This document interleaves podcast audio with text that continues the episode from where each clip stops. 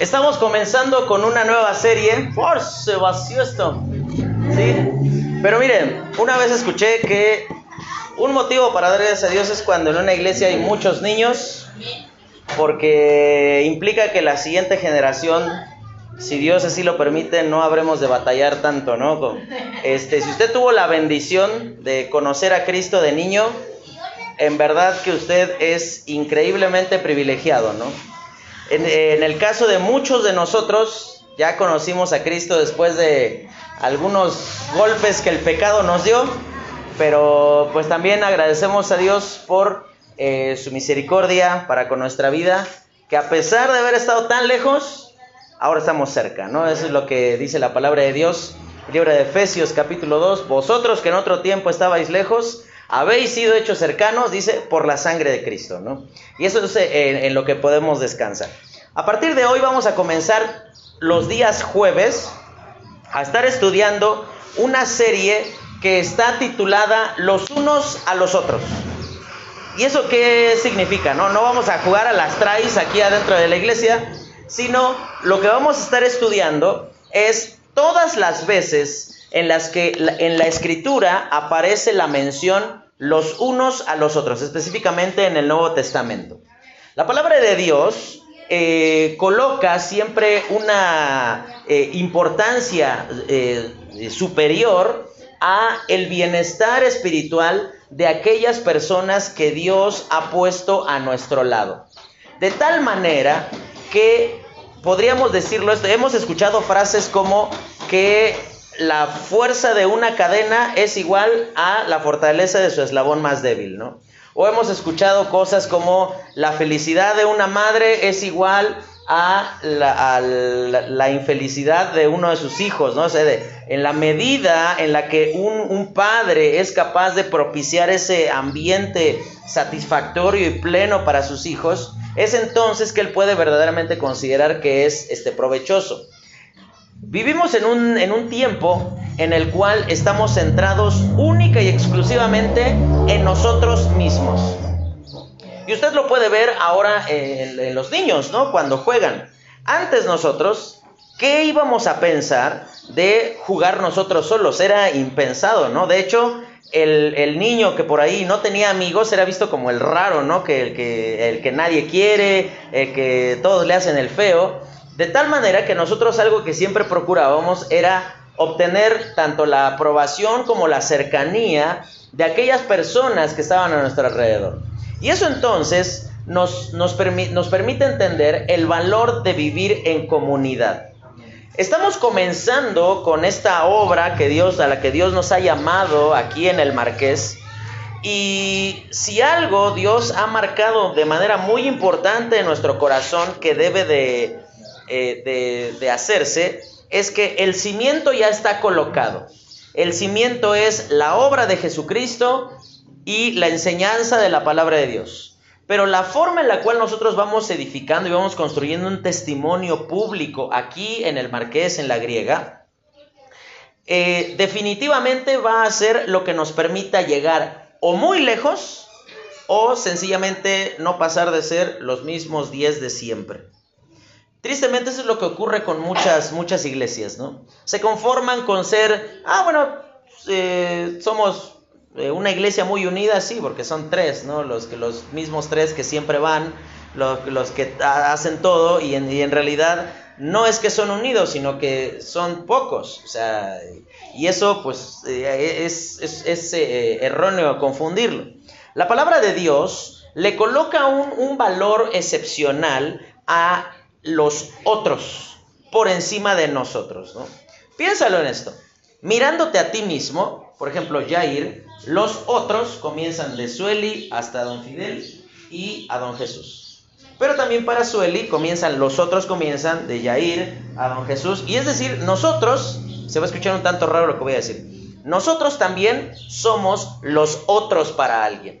Es decir, que si bien cada uno puede tener aspiraciones y, diferentes anhelos en su corazón, Nunca será una iglesia bíblica si no aprendemos a vivir juntos. y a, y a ir sobrellevando las diferencias que se puedan ir presentando y a caminar con la vista en honrar al Señor juntos. Por esa razón es que la palabra del Señor eh, ocupa recurrentemente esta palabra, los unos a los otros. Y hoy vamos, eh, digamos, va a ser la introducción general de esta cuestión que decimos los unos a los otros. Los unos a los otros habla de una interacción. Necesariamente para que exista la, la comunidad, la congregación, tiene que haber cercanía.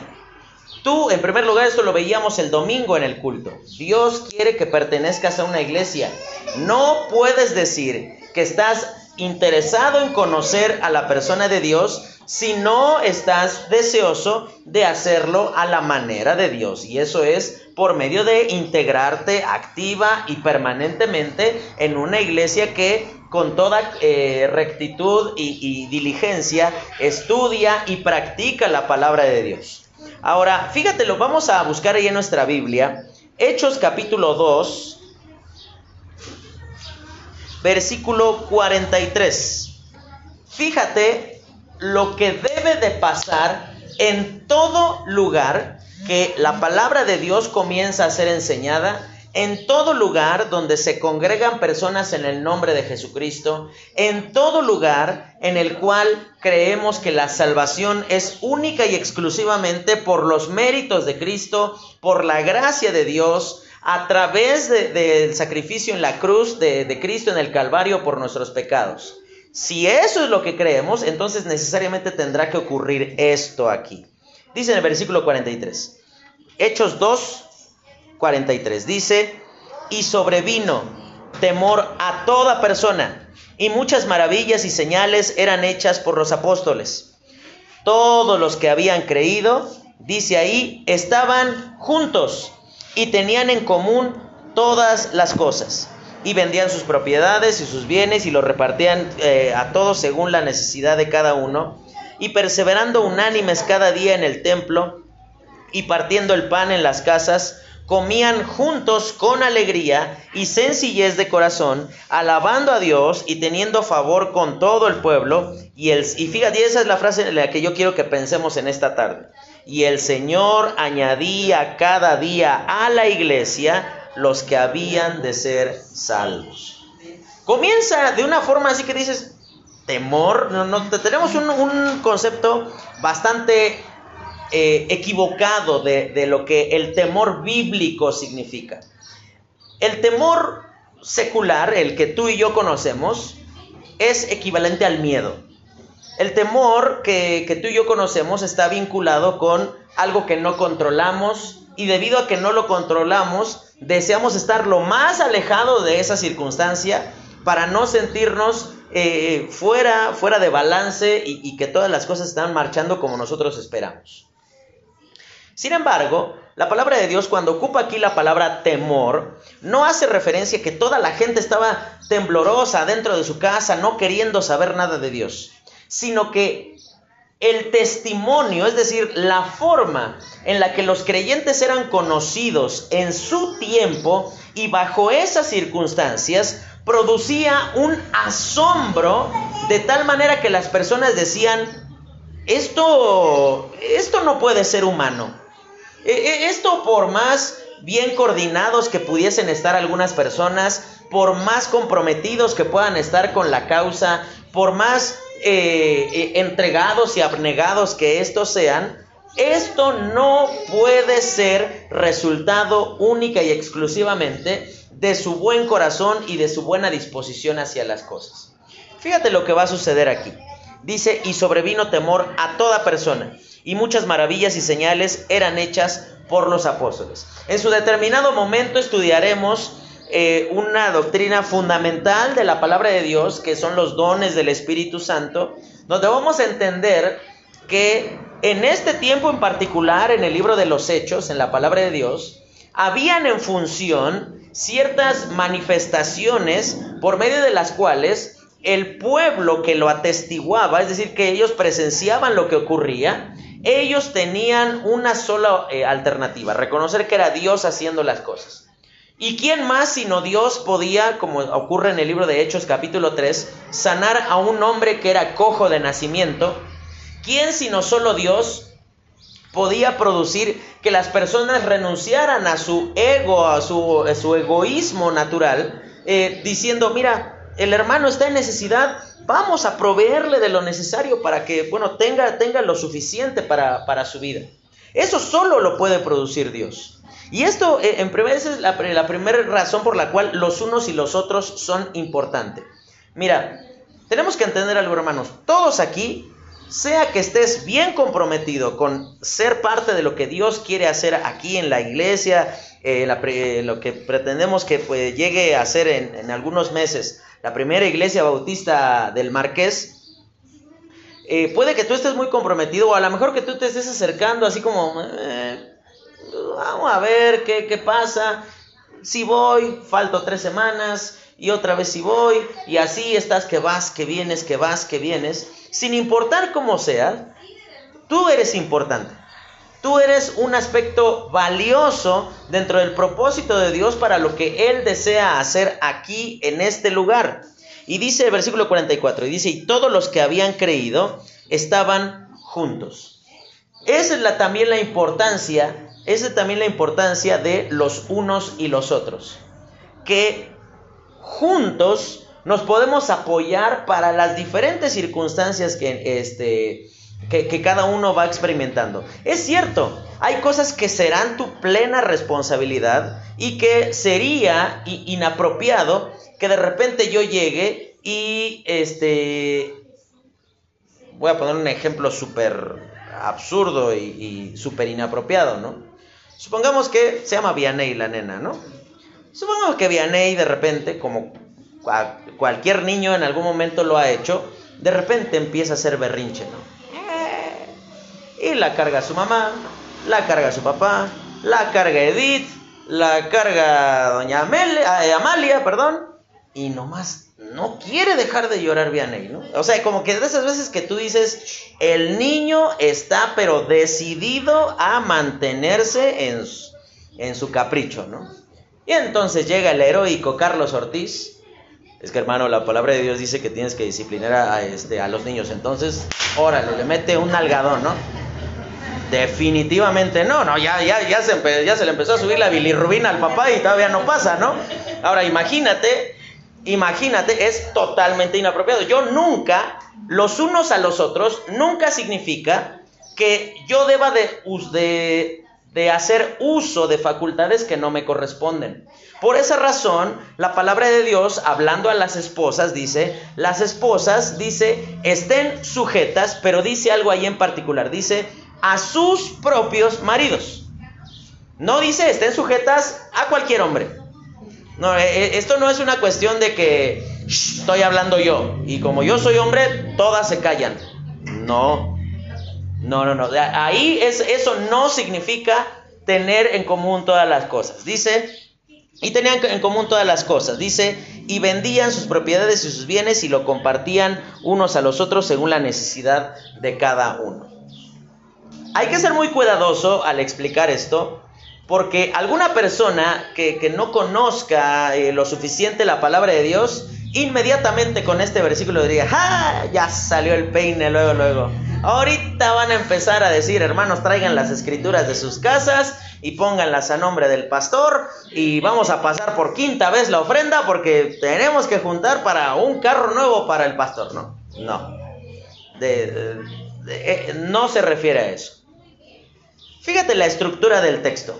Y dice en el versículo 45, y vendían sus propiedades y sus bienes y lo repartían, dice, a todos, pero dice, según la necesidad de cada uno.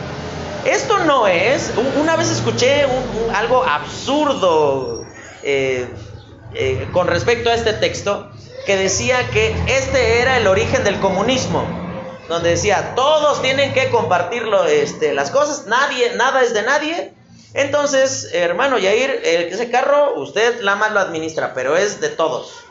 Así que si un día llega este Gustavo, ese ejemplo, si un día llega Gustavo y le dice, no le dame las llaves de tu carro, pues usted va a tener que que ahí con la lagrimita corriendo ahí, pues ni modo, porque todo es de todos, ¿no? No, no se refiere a eso.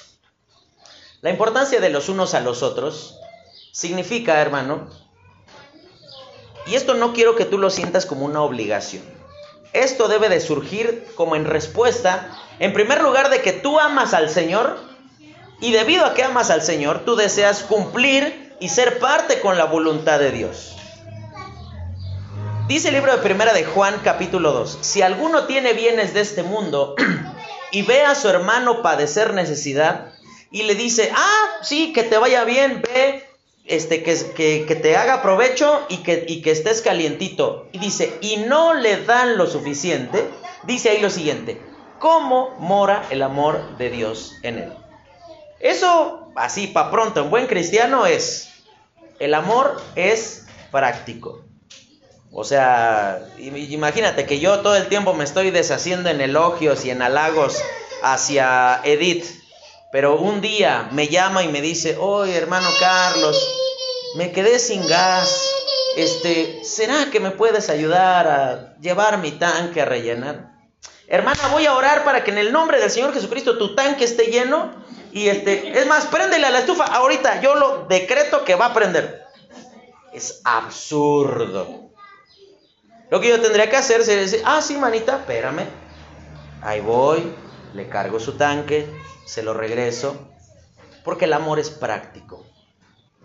Y lo que tú tienes que entender, la importancia de los unos a los otros, todos deseamos ser amados, todos deseamos ser ese objeto de amor. Pero muchas veces lo doloroso, lo difícil es ser ese medio de amor, a través del cual el amor de Dios es manifestado hacia nuestra vida. Mira, ¿sabes? la palabra de Dios nos enseña que en la medida en la cual Dios nos haya prosperado, nos haya bendecido a cada uno de nosotros y que tú tengas lo suficiente, yo te digo esto, por favor, si un día tienes que elegir entre prepararle eh, comida a tus hijos y traer ofrenda a la iglesia, por favor, dale de comer a tus hijos. Eso ni lo tienes que pensar. Pero si es Dios colocando en tu, en corazón el deseo de suplir la necesidad de algún hermano que tú ves que está pasando este, una situación difícil y yo creo que lo va a estar viendo y lo que voy a mencionar no, no, no pretendo que sea una situación que, que, que se incomode, pero Zule. Ella está pasando por una situación en la que necesita el apoyo de todos nosotros. Mira, todos tenemos ropa que lavar en nuestra casa, todos tenemos comida que hacer, todos tenemos que hacer que hacer, todos tenemos cosas por, atender en nuestra casa. Pero sabes que el amor es práctico. Y el amor, la importancia de los unos a los otros, es que, es más, yo, yo te lo pongo en el nivel más bajo. No te pido que vayas y le laves la ropa a, a, Zule. No te pido que vayas y, y le, no sé, hagas esto o aquello. Si Dios pone en tu corazón que lo hagas, perfecto que lo hagas. Pero por lo menos, durante la semana te acordaste de pedirle al Señor por su familia. Una vez por lo menos. Por lo menos una vez. Si fue así, qué bueno. Dios te está conduciendo al amor. Dios te está conduciendo a poder suplir la necesidad de Señor. Y es que mira, la necesidad que ellos pueden tener no es nada más económica o, o circunstancial en cuanto a la ayuda práctica en ese momento es una situación bastante difícil tener primero la salud quebrantada y luego pues tener la preocupación de tu esposo, de tus hijos. Y, como compartí Edith hace un ratito, creo que es importante poderles eh, sostener en, oración, pero aún nosotros buscar eh, poder ser de, ayuda para ellos. ¿Por qué razón habían personas vendiendo sus casas? ¿Dónde iban a vivir? O sea, eso es lo primero que nos viene a la mente, ¿no? O sea, eso suena como muy, como un, sueño ideal, pero no real. Está bien, yo vendo mi casa, pero ¿y luego dónde voy a vivir? Aquí de ninguna manera es un llamado a la indigencia o a la irresponsabilidad. Aquí lo que estaban haciendo estas personas era, eh, realmente lo que sucediera era lo siguiente. Eran personas que tenían estaban en una condición económica muy bien, muy, muy, muy bien, de tal manera, vamos a ponerlo en términos eh, prácticos para nosotros. Supongamos que Dios te ha bendecido económicamente y en tu casa tienes ocho cuartos, pero nada más eres tú y tu esposo. La pregunta es, ¿para qué quieres tanta casa? O sea, y, siempre le después, ah, para cuando vengan mis hijos. Sí, sí, sí. Mira, yo no te estoy ni siquiera animando a que hagas esto. Lo que te quiero animar es a que tú entiendas el valor de las otras personas, de la importancia que nosotros debemos de darle a la circunstancia difícil que otros están pasando y vamos a comenzar a verlo en las próximas semanas. Hay una, eh, una porción de la escritura que va a decir, dice, sosteneos y sobrellevad las cargas los unos de los otros es decir, poder apoyar y, ser eh, de, esa forma práctica una forma en la cual podemos dar gloria a Dios. Pero después continúa diciendo, y perseverando unánimes, versículo 46, cada día en el templo y partiendo el pan en las casas, comían juntos con alegría y sencillez de corazón. ¿Quieres conocer a alguien? Pues mira, aquí tú tienes la receta. Invítalo a tu casa, así sean frijolitos o la super carne asada, pero come junto con otra persona. Es, creo que la, forma en la que se conoce uno de, mejor forma. Y mira, no, no, no pienses que nosotros vamos a entrar en una onda como hay algunas iglesias que sí lo hacen, que hacen un rol que al mes te toca, ah, hermano Yair, le toca este domingo invitar a don Fidel. Y hay veces que tú dices, ah, eh, que era el cumpleaños de Liam. No, no, usted tiene que celebrar con Don Fidel, ¿no? No. Habla de algo espontáneo, de, un, de un deseo de estar juntos, de decir, ah, mira, hermano, véngase a mi casa, compartimos, platicamos, este, tomamos café, este, jugamos un juego de mesa, no vayan a estar apostando nada más, y sí, porque después sale, sale peor la cosa, ¿no? Sí, sí, sale después peor la cosa, ¿no? Ya, eh, digamos, el casino bautista, ¿no? Así casi casi va a ser aquí. No. Habla de este de, de que estaban, comían juntos con alegría y sencillez de corazón. Como te decía, la iglesia estaba compuesta de, de una gran diversidad. Así como habían personas de un muy buen estatus económico, habían personas que tenían apenas lo esencial. Y esa frase, alegría y sencillez de corazón, significaba que las personas que llegaban a la, a la, iglesia y compartían unos con otros, el que tenía menos no tenía preocupación o no estaba afanado por impresionar al que sí tenía, ni el que tenía este, lo veía como una, un desgaste o como rebajarse, compartir con el que no tenía. Sabes, hermano, la importancia de los unos a otros es que tú no tienes que andar viendo que, eh, ay, no, pues es que el hermano se ve medio, medio así como muy, como muy ruralcito, ¿no? No, este, yo, yo no debería de, de compartir con él. Si algo te puedo decir desde el fondo de mi corazón, yo nunca, nunca, nunca, porque sé el daño que le causa a la iglesia, nunca quisiera ver aquí en la iglesia, hermano, es esos grupos que se toleran, pero que nunca conviven entre ellos. ¿no? Ese es quizás uno de los males de las iglesias grandes, ¿no? Que hay son tantos que nunca conoces a las otras personas, pero siempre hay el grupo de los de los que tienen mucho, el grupo de los que no tienen el grupo de los que tienen más o menos y el grupo de los que no quieren a nadie, ¿no? O sea, e, están así, ese grupo, como si estuviéramos en un salón de clases. Aquí tú te das cuenta que las personas que estaban creyendo en el nombre del Señor Jesucristo tenían en claro una cosa. Lo que nos une no es nuestra condición económica, no es nuestra posición social, no es nuestra cultura, no es nuestra inteligencia, lo que nos une es la sangre de su Hijo Jesucristo que fue derramada en común de la misma manera por ti y por mí. Eso es lo que nos une. No, no interesa que, eh, que, a lo mejor tú digas, no, o sea, yo tengo dos licenciaturas, soy abogado y soy contador, yo no voy a contar ahí con con alguien de un nivel inferior. No, es, es, absurdo que tú, que tú coloques barreras sobre, sobre la forma de relacionarte con otras personas. Hermano, quizás la mala experiencia en diversos ámbitos de tu vida te ha llevado a ser un tanto desconfiado con, las cosas, ¿no? A lo mejor tú ya estás esperando la traición, el sablazo, el maltrato, alguna cosa como para que digas, ah, te dije ya, yo ya no vuelvo ahí porque te dije que me iba a pasar lo mismo. Hermano, que te haya ido mal en el pasado, aún con personas que, que, en el nombre del Señor Jesucristo hayan dicho que creían en Él y hayas tenido una mala experiencia, o que a lo mejor tú conociste recién a Jesucristo, pero tu experiencia de vida ha sido normalmente esa que tú dices, ya yo nada más estoy esperando que en algún momento descubrir la verdad, que, que, que saquen el cobre y que se hagan ver como verdaderamente son, ¿no?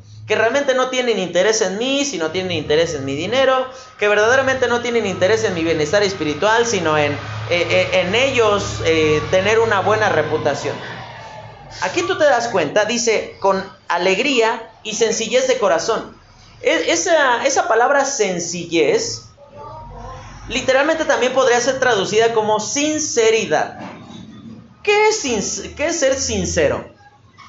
Te escucho. Porque todos decimos, una de las virtudes de una persona es ser sincero, ¿sí o no? ¿no? Bueno, ¿qué es ser sincero?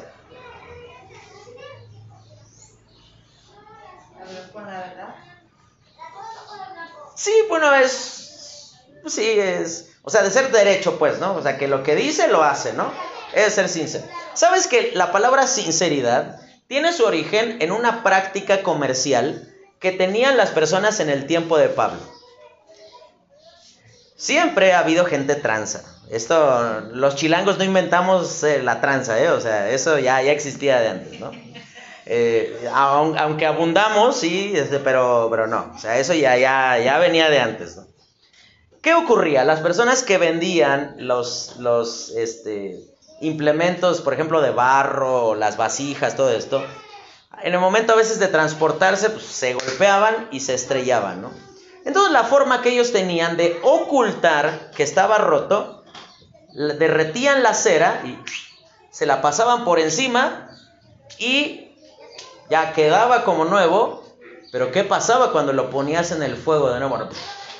se venía y ¡prum! se te rompía ahí en el fuego esa olla tan bonita que te habías comprado. Entonces, una era como una una virtud cuando un comerciante llegaba, mira, te ofrezco esta olla que es sincera. Es decir, no tiene rajaduras así por mínimas que sean. No, no, no tiene una apariencia de que está todo bien, pero en realidad tiene cosas fuera de lugar este, ahí por dentro.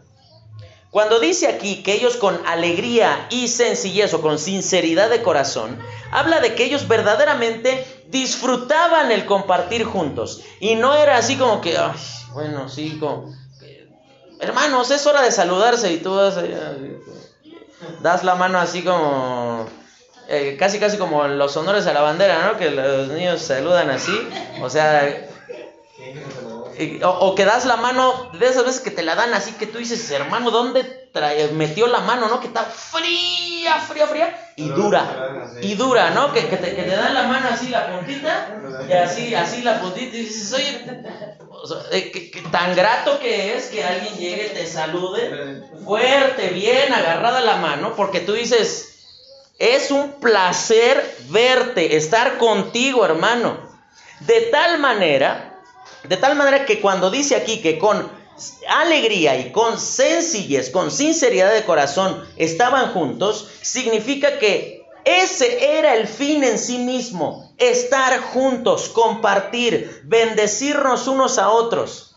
A lo mejor sabemos nada más el nombre de algunos de nosotros, pero sabes, no tienes que esperar a que los otros vayan detrás de ti y que ellos te vayan y te busquen. Y, esa, esa, actitud huraña en la que estamos todo el tiempo con las uñas de fuera esperando algún indicio de alguna cosa que no nos gustó para ah, inmediatamente devolver el zarpazo. Esta no es la actitud que los primeros creyentes tenían. La importancia de los unos y los otros es entender que mi bienestar es el bienestar del hermano, de la hermana, de la hermana, del hermano, de la hermana, de todos ustedes. Porque eso es lo que verdaderamente nos hace estar plenos y satisfechos. Y fíjate lo que dice ahí, alabando a Dios y teniendo favor con todo el pueblo. Fíjate, ya se mencionó dos veces a los que no formaban parte de la iglesia.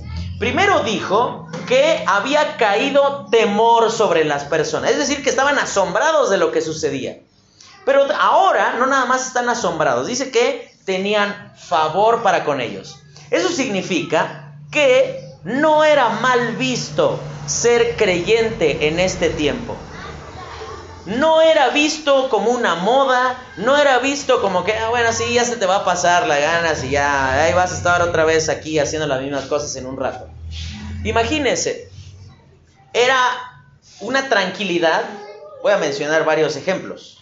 Era una tranquilidad tener un empleado cristiano porque sabías que no te iba a engañar, no te iba a robar, no, no, te, no te iba a, cometer un fraude. Era una tranquilidad tener un eh, patrón cristiano, porque sabías que no se iba a aprovechar de ti, sabías que te iba a tratar bien, y así en todos los ámbitos de tu vida. Si, si tuviésemos la oportunidad de hacer un sondeo entre tus vecinos, oye, aquí Edith se ve bien cristianota, pero si hiciéramos un, sondeo con sus vecinos, no digo que hicimos el sondeo, pero damos gracias a Dios porque cuando conocimos a Edith, este, damos muchas gracias a Dios que hasta el día de hoy una sola persona no ha habido, no ha habido uno que nos diga algo malo de Edith. Y eso nos ha abierto una amplia, una amplia puerta aquí en la griega con muchas personas. Lugares en los que nunca hubiéramos accedido nosotros, Areli y yo, por, imagínate, chilangos, nuevos aquí en Querétaro. Y no conocemos a la gente, o sea, para el punto en el que estamos ahorita, yo creo que te hubieran tenido que pasar unos dos años mínimo para tener este nivel de aceptación y de confianza de las personas. Dice aquí, teniendo favor con todo el pueblo si tu testimonio, más que ser atrayente hacia la iglesia, termina siendo repelente de la iglesia, algo está andando mal en tu vida. Tú deberías de analizar tu fe. Porque si tú te sientes tranquilo, dando un mal testimonio de Jesucristo, diciendo, que yo así soy, es que ese es el problema de toda la vida, es que eres así. Ese es el verdadero problema. No te escudes detrás de que, no, es que yo tengo cuarenta y tantos años siendo así, pues cuarenta y tantos años has vivido mal. No, no te escudes detrás de que es que yo crecí así. Es que ese no es el problema. El hecho de que las personas, los creyentes, tengan favor para con otros, significa que ellos transformaron su forma de vivir, como ocurre en el libro de Tesalonicenses, que ese va a ser de los primeros libros que vamos a comenzar a estudiar los domingos.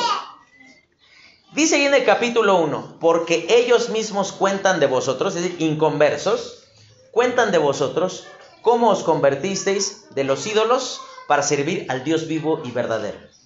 Imagínate, inconversos dando buen testimonio de creyentes. Esa es la meta. Que sin importar si las personas están aquí o fuera de aquí de la iglesia, el concepto que las personas tengan de ti sea correcto, sea digno, sea honorable. Esa es la importancia de los unos y los otros. Imagínate, y, yo quiero colocar este, sí, esta losa sobre tus espaldas, ¿no? Todo el tiempo mi esposa y yo estamos repitiéndonos la siguiente frase. Hay que tener cuidado con lo que hacemos porque la gente todo el tiempo nos está viendo.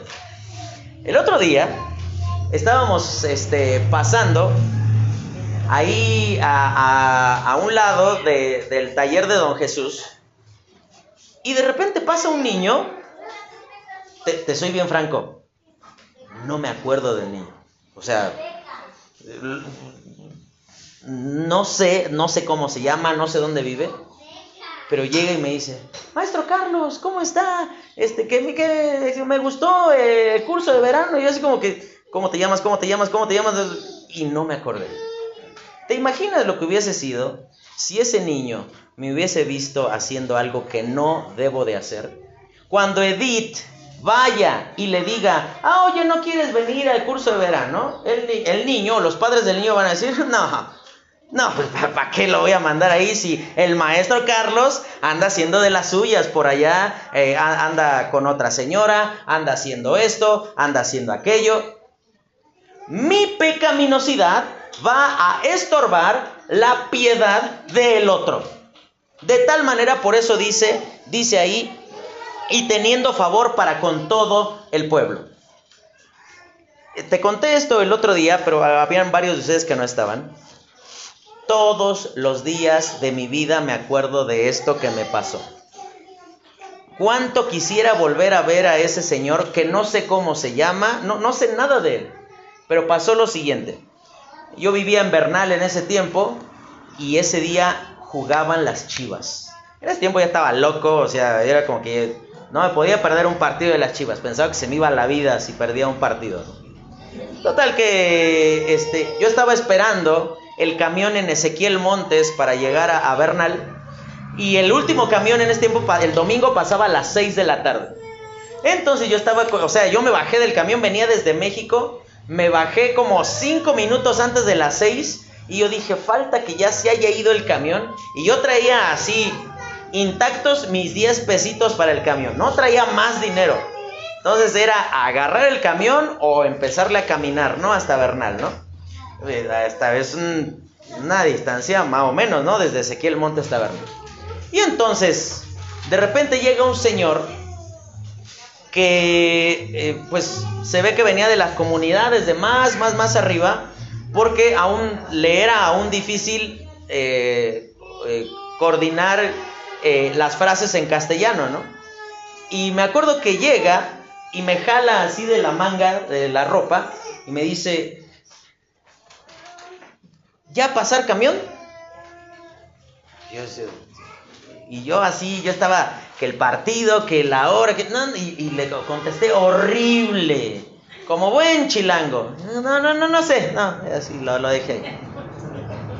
Y otra vez llega este hombre y, si ustedes deben de saber que tengo cero tolerancia cuando alguien me jala la ropa, es así como que... O sea, en ese momento, chao, ya, estoy por ahí arriba, ¿no?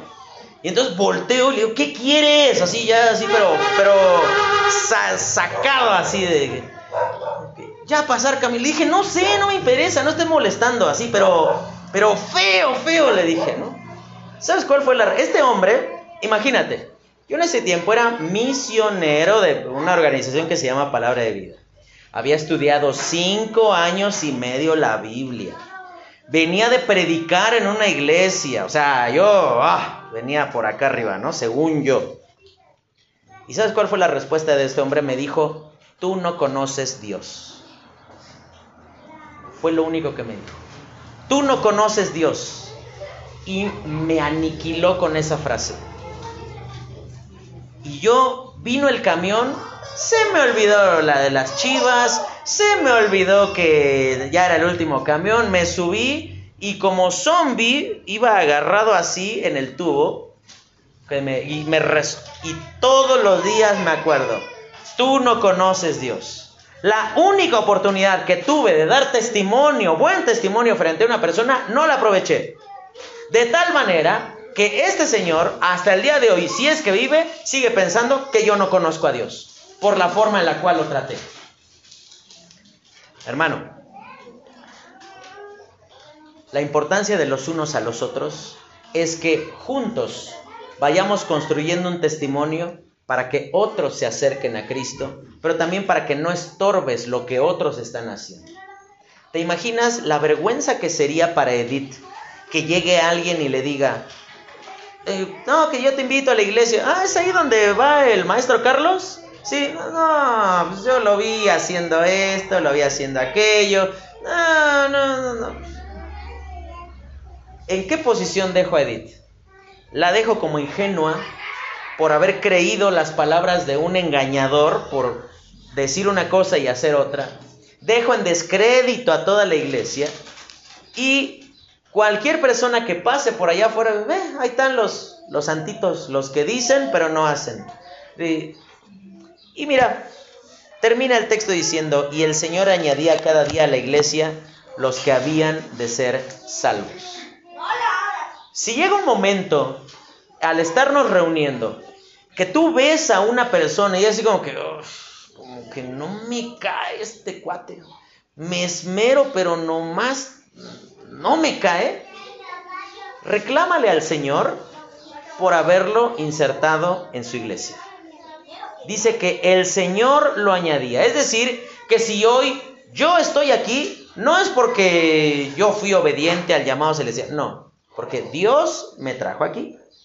Si hoy Edith, Jair, la hermana Amalia, eh, Sueli, Gustavo, eh, Reina, Fidel, Rosy, el Señor Jesús, todas las personas que lleguen aquí, estamos aquí, es porque Dios nos trajo aquí. Dice, y el Señor añadía, pero fíjate la regularidad con la que eran añadidas personas, cada día. Y ese debería de ser el distintivo de la primera iglesia bautista del Marqués que cada vez que la cortina se levanta o que donde estemos reunidos, no importa si es abajo de un árbol, no importa si es en un templo muy bonito, cada vez que la puerta se abre, hay personas que llegan y escuchan del Evangelio. Ese debe de ser el distintivo. Esa es la importancia de los unos a los otros. No nos reunimos nada más para conocer más de la Biblia. No nos reunimos para cantar muy bonito. No nos reunimos para cumplir con Dios. Nos reunimos para que otros conozcan del Señor Jesucristo. Y dice, añadía cada día a la iglesia los que habían de ser salvos. Eso habla del diseño perfecto y anticipado que Dios tiene de cada una de las circunstancias. No es un accidente que tú estés aquí hoy. Cuánta gracia, cuánta misericordia de Dios para con tu vida, que debiendo ya de haber sido consumido por el pecado, hoy día estás aquí sentado, escuchando de la palabra de Dios y sabes, Dios te dice una sola cosa. Ven, ven a mí. Acércate a mí. Ya toma una decisión definitiva con respecto a lo que vas a hacer conmigo. Acércate a mí. Dice la palabra de Dios, hoy es el día de salvación. Hoy es el día en el que puedes restaurar tu relación con Dios o que puedes iniciar una relación con Dios si tú no has creído en Cristo como tu Señor y Salvador. Y el Señor añadía cada día a la iglesia los que habían de ser salvos. La importancia de los unos a los otros. A partir de la próxima semana vamos a, a estudiar las veces en las que en todo el Nuevo Testamento aparece esa frase, los unos a los otros. Y, y lo que vamos a estudiar la siguiente semana es, amaos los unos a los otros. Lo vamos a ver en orden así cronológico como va apareciendo desde Mateo hasta Apocalipsis. Así que Quiera Dios que esto pueda ser una bendición y un desafío para la vida de cada uno de nosotros. Vamos a orar y terminamos. Señor, te agradecemos porque eres tú enseñándonos, eh, permitiendo que podamos conocer de ti. Te, permití, te, te pedimos, perdón, Señor, que permitas que tu palabra haya cabida en nuestro corazón. Por tu pura gracia y misericordia, Señor, te pedimos que permitas que se añadan cada día a la iglesia las personas que han de ser salvas. Te pedimos Dios que seas tú guardando nuestro corazón y nuestra vida, permitiendo que podamos honrarte y agradarte a ti. Todo esto Señor te lo agradecemos y te lo pedimos en el nombre de tu Hijo Cristo Jesús. Amén.